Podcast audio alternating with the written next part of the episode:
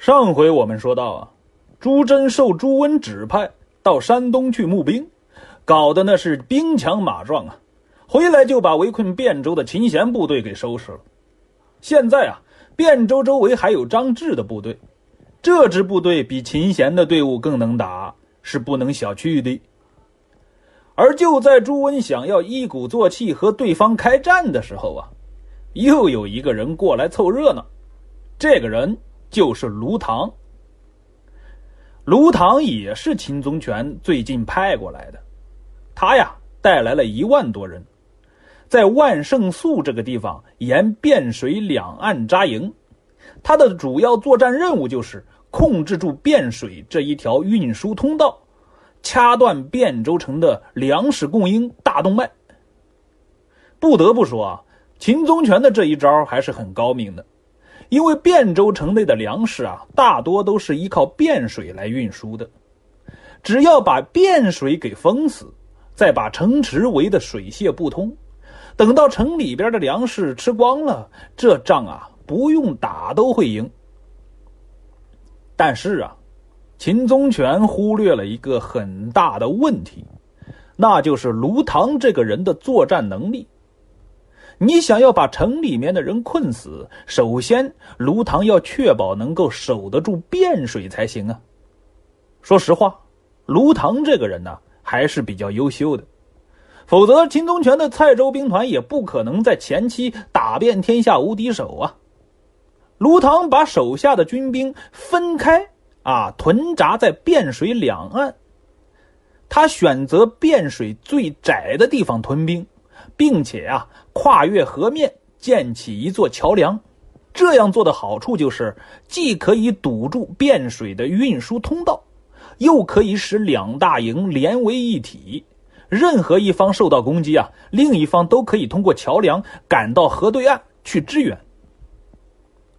以上的部署不可谓不到位啊，遇到一般的对手也就足够了。可惜啊，卢唐这次遇到的对手不是一般人，他是朱温。朱温自然是明白秦宗权的算计的，所以啊，他在击败秦贤之后，把卢唐作为自己的首要打击目标。怎样打击呢？朱温的计策是奇袭。奇袭的时间选的很到位，那一天呢？大雾，这个雾大到什么程度呢？就这么说吧，汴州兵都摸到卢塘大营门口了，对方才发现。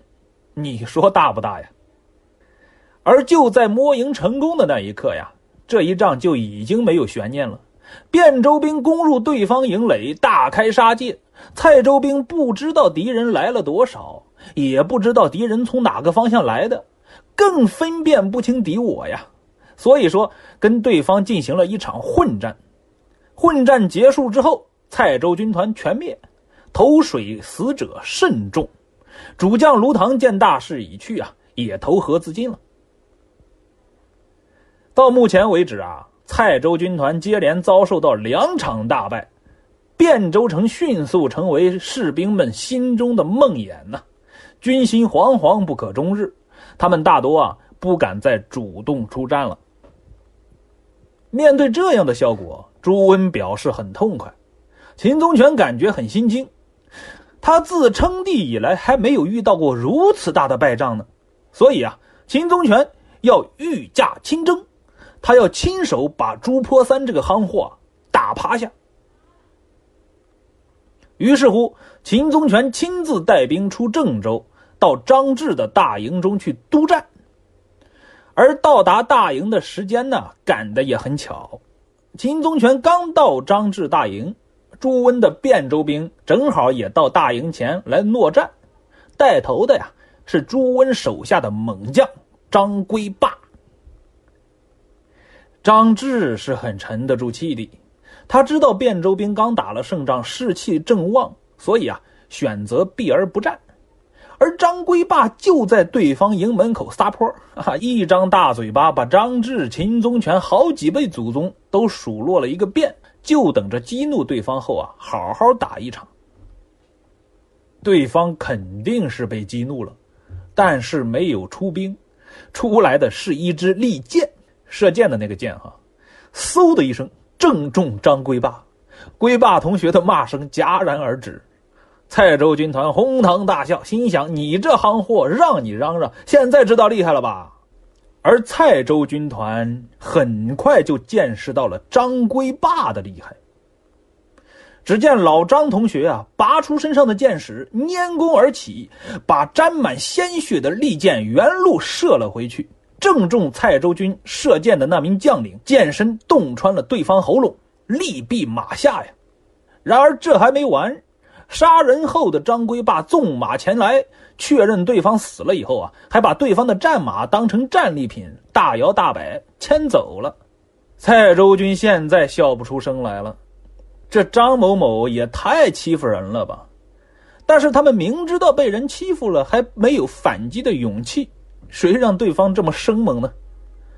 秦宗权看到这一幕之后啊，心里开始打颤了，心想：朱温手下的猛将，这也太多了点吧？而朱温同一时间也在山坡上观战，他也看到了这一幕，确定现在是可以开战了。朱温于是厚赏张龟霸，命令对方带领五百弓弩手埋伏在路边，而他自己呢，亲自领几百军兵到秦宗权大寨之前去挑战。秦宗权一看朱坡三来了，哈，还带了这么一点兵马，这也太瞧不起人了吧！废话也不多说，打他！朱温掉头就跑，蔡州军在后面急追，追到半路，两旁弓弩齐发，箭雨纷飞，蔡州兵纷纷中箭落马。张龟霸带兵从路边杀出，朱温回头再战，蔡州兵丢下一千多具尸体后啊，逃回大营去了。尝到甜头后的朱温呐，第二天又来了，这次出阵挑战的呀是张龟霸的弟弟张龟厚。同样的骂战，同样的数落对方祖宗十八代，秦宗权沉不住气了，派张志亲自出战。两军扎住阵脚，张志银甲金刀出阵前，大喝一声：“无刀下不死无名鬼！”对方迫将，报上名来。张归厚是个山东大汉，他在外边骂了半天了，终于把对方给骂出来了，高兴的不得了啊！哪还有心思跟对方磨叽啊？直接一骑飞出，直取张志。张志感觉很不适应，我靠，此这家伙怎么不按流程来啊？但那也没办法呀，张龟厚都已经到眼前了，那就将就着打一场吧。结果啊，双方打了几十个回合，张志挺不住了，虚晃一枪，掉头就跑。张龟厚急追。这边朱温一看，哎呀，火候到了，把手一挥，一起上吧！汴州兵呼啦一声卷向秦宗权大营。事实证明，气势这个东西啊，在战场上是很重要的。蔡州兵拼死抵抗，硬是没守住大寨啊，被对方突入进来，一阵大杀特杀，双方战至正午，各自鸣金收兵。蔡州兵接连输了几阵，士气更加低落。恰在此时，朱温的援兵到了。援兵来自何方呢？东方，山东兄弟的兵团。话说啊，在秦宗权最猖狂的时候啊，唐僖宗李轩的讨贼诏书已经下发到了各路藩镇，但各路节度使感觉打不过呀，所以啊，都采取了观望其强的态度。秦宗权败了，我们就去痛打落水狗；万一蔡州军团赢了呀，我们就投降了事。现在秦宗权在汴州城下碰了个满头包，各路军团感觉，哎，时机到了，纷纷出兵助战。这里边最主要的两个人就是兖州的朱瑾、运州的朱轩，这两个人呢是亲兄弟，他们率领大军在汴水岸边摆开阵势，旌旗蔽日，军威赫赫，煞是壮观呐。秦宗权现在感觉势头不妙了。他现在不敢进攻，更不想灰溜溜的撤退，于是乎陷入进退两难的境地。既然老秦同学自己下不了决心，那就会有人来帮他。朱温帮他下决心的方式啊，很简单，打到他撤退为止。首先呢，朱温在汴州城的豪华大酒店上元驿招待各路诸侯，哈，又是上元驿。他与朱轩、朱瑾两兄弟聊得很是投机啊，因此啊，席间三人结拜为兄弟，约定同进同退。既然这里都拜把子了，那助兴的一些项目啊，肯定少不了。而在座的都是武人，莺莺燕燕的小曲儿啊，听着肯定是不耐烦呢。因此啊，敲锣的、打鼓的、舞刀弄枪的这些娱乐项目啊，全都上演了，酒席迅速进入高潮。而汴州城里的聚会啊，搞得动静很大，大到连外面围城的蔡州军团都被惊动了。为此啊，秦宗权叫来张志等一班将领开了一个会。秦宗权就说：“城里边这是搞什么名堂啊？动静怎么这么大呀？”张志听了一会儿，哎，有鼓声，还有锣声，听着也不像是进攻，倒像是喝酒聚会呀。秦宗权一听，哎呀，如果是聚会，那就有意思了。我们趁其不备，攻进城去，怎么样啊？张志直摇头，哎呀，朱坡三这个人呐，狡猾的很。如果是他故意使计，诱使我们攻城，怎么办呢？我们吃的亏可不少了呀。秦宗权眉头一皱，哈哈，你这话说的不怎么耐听，但也有几分道理啊。保险起见，我们还是老老实实在城外头待着吧，养足了精神，明天好好打一场。我看他朱坡三还有什么本事。而此时，秦宗权口中的朱坡三呢，现在喝的有点多，他满脸发红，眼神迷离，像是很快就要醉倒的样子。这时候，朱轩、朱瑾两兄弟又来敬酒。朱温在三个人中啊排行老二，他望着朱轩叫了一声哥，又拉着朱瑾叫了一声弟，然后说：“哎呀呀呀呀，实在喝不下了，再喝就要倒了呀。”朱轩、朱瑾两兄弟一听，哎呀，两眼放光，喝倒了好呀，喝倒了就能看你出丑了呀，多好的娱乐项目呢！所以啊，两个人一阵猛劝，朱温直接站起身，不好意思，尿急。借着尿遁呢，就走开了。现在众人兴致正高啊，主人离开了，大家就接着喝吧，气氛照样热烈。但是朱温这次去放水的时间呢有点长，将近半个时辰了还没有回来。朱轩、朱瑾兄弟有点担心了，哎呀，朱老二不会是掉到粪坑里出不来了吧？赶紧找人去看看。而这边还没有起身呢，城外喊杀声早已四起，众人一惊，想着肯定是蔡州兵攻城了。朱家兄弟瞬间清醒了不少啊，立刻赶到城头去看个究竟。这一看不要紧，城下现在被火把照得如同白昼，朱温正在带着朱桢、李唐斌、葛从周、张归霸、张归厚等大将攻打秦宗权的大营。是的。听众朋友，你没有听错，我也没有说错，确实是汴州兵在打秦宗权，他们竟然在主动出击呀！现在的朱温带头领兵冲杀，来回往复如入无人之境，哪有半点醉酒的样子呢？汴州兵个个龙精虎猛，战阵配合的天衣无缝。此时，秦宗权的大营已经被攻破了，双方正在大营内混战。朱宣、朱瑾两兄弟看的是血气上涌啊，两眼发红。他们都是战场上拼命的勇将，城下的恶战瞬间点燃了他们的热血。两人各自回营，领着运盐两州的军兵加入战团。围着秦宗权的蔡州军呢，一阵群殴。这场大战打得十分惨烈啊！从清晨三四点钟一直打到当天的傍晚，蔡州军团在损失两万多人之后退出战场，汴州骑兵紧追不舍，追杀二十多里。战后清点战利物资，获得牛马无数。辎重武器盔甲堆积如山，数不胜数啊！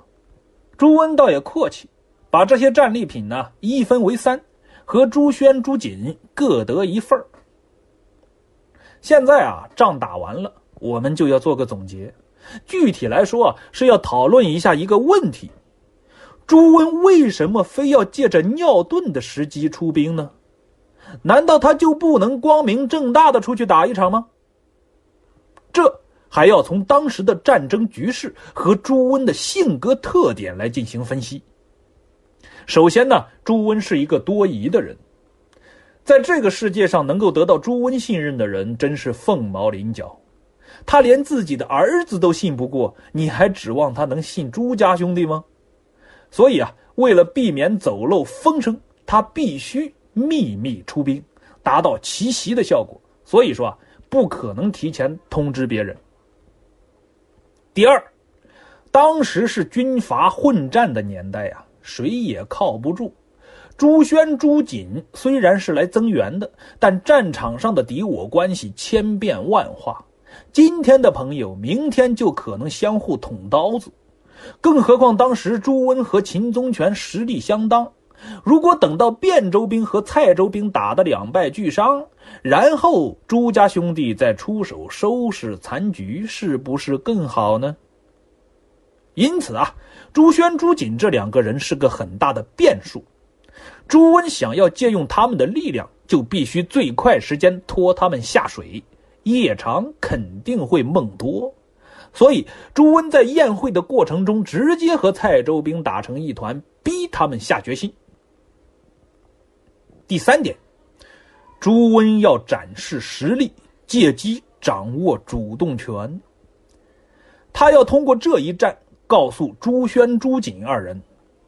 你们两个来助战是锦上添花，而不是雪中送炭。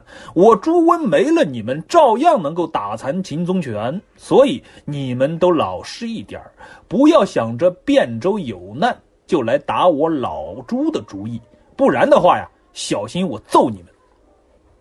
第四点，汴州是一个四战之地，遭人惦记。汴州位处中原腹地，在群雄逐鹿的时代，这是一个兵家必争之地。因此，当时周围很多人都在打汴州城的主意。朱温和秦宗权的战争打得越久，汴州就越危险。所以，朱温要快刀斩乱麻，他要一战定乾坤，把战争推到别人的地盘上去。了解到这些，我们就知道朱温为什么要煞费苦心的设这个局了。朱温是一个地地道道的野心家呀，更是一个心机深沉的家伙。他的成功不是没有道理的呀。现在秦宗权被打残了，但实力依旧很强大呀。这时候他如果能够见好就收，守着自己的地盘，休养生息，未必不能东山再起。但老秦是一个输不起的人呐。这个人前期的战绩太辉煌了，简直就是打遍天下无敌手啊！现在却一直在朱温这里碰壁，他受不了这个窝囊气，于是乎，他决定孤注一掷，跟朱温死磕到底。事实证明，这实在不是一个好主意。具体如何呢？我们且听下回分解。